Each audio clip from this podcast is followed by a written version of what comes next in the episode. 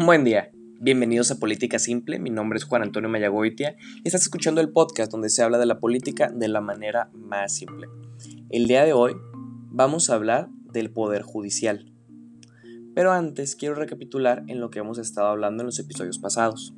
Como mencioné, en el primer episodio, contamos con tres poderes aquí en, en México, que es el poder ejecutivo, legislativo y judicial. En el episodio pasado terminamos el poder ejecutivo y lo entrevistamos, terminamos entrevistando a uno de los máximos exponentes aquí en Baja California del poder ejecutivo, una persona muy controversial, que fue el expresidente municipal Jorge Ramos, el cual nos explicó en el episodio pasado, por si gustan irlo a escuchar, cómo, cómo fue su estrategia, para él qué fue estar sentado en la, en la silla de presidente municipal y pues nos contaba que básicamente su estrategia se resumía a seguridad, ¿no? Ya que Tijuana necesitaba, le urgía seguridad en esos momentos. Bien. Vamos a empezar hablando de en la Suprema Corte de Justicia, en los temas del Poder Judicial. ¿Cuántos ministros hay? Hay 11 ministros y se divide en dos salas la Suprema Corte. La sala primera, que ve civil y penal, y la sala segunda que ve administrativo y laboral. Se divide en 5 y 5. Tú te preguntarás qué pasa con el ministro que falta, ¿no? Ese es el ministro presidente. Él cambia cada cuatro años. Depende de los ministros que hay, ellos escogen cuál va a ser el presidente.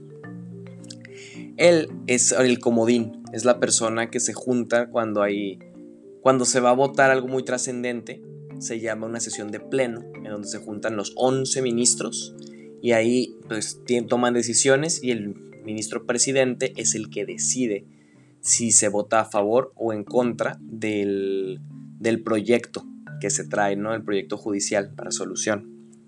También el, ministro presidente es el encargado del Consejo de la Judicatura, que son los que administran lo que hace el, pues, el Poder Judicial en sí. Cosas administrativas, ¿no? El papel de baño, los, la luz, el agua, el edificio, los empleados que no son en sí parte del Poder Judicial. El, pues el, Consejo de la Judicatura es el cual lo, lo verifica, ¿no? Bien. ¿Quién puede ser ministro? Se necesita ser ciudadano mexicano por nacimiento, hijo de padre o madre mexicano, tener 35 años de edad, haber vivido en el país por al menos dos años, gozar de buena reputación, técnicamente ella explica que se acaba si estuviste más de un año en prisión. No ser secretario de Estado ni ningún puesto de cualquier otra, otra dependencia, cualquier otro de los poderes. Y aquí viene algo curioso, se necesita tener 10 años de experiencia como abogado. Tú tienes tu cédula como abogado, recibes tu título y tienes que esperarte 10 años para tan siquiera estar propuesto para ser ministro, ¿no? Bien, ¿cómo se llega a ser ministro?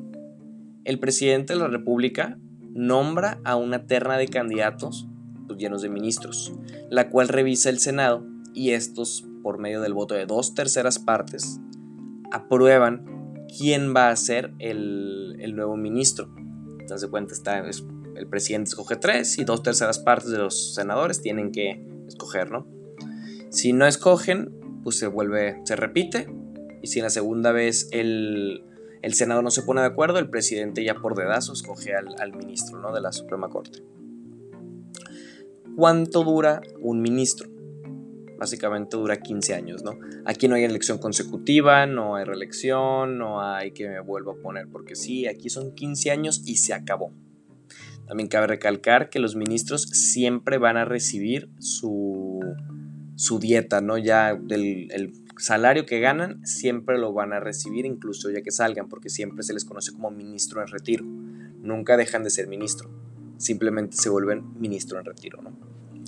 Es un tanto controversial ya que incluso tenemos secretarias de Estado, ¿no? A nivel federal que te acaban de terminar su, su tramo en el Poder Judicial como ministras. Pero esa es otra historia, ¿no? Bien, ¿qué piensas de los ministros? ¿Consideras que hacen un buen trabajo? ¿Qué piensas, no? Mándame tus respuestas a la página del podcast Política Simple o a mis redes personales Juan Antonio Mayagoitia. También cabe recalcar que todo esto lo encuentras a partir del artículo 94 de la Constitución Política de los Estados Unidos Mexicanos. Ahí se encuentra todo. Muchas gracias por escuchar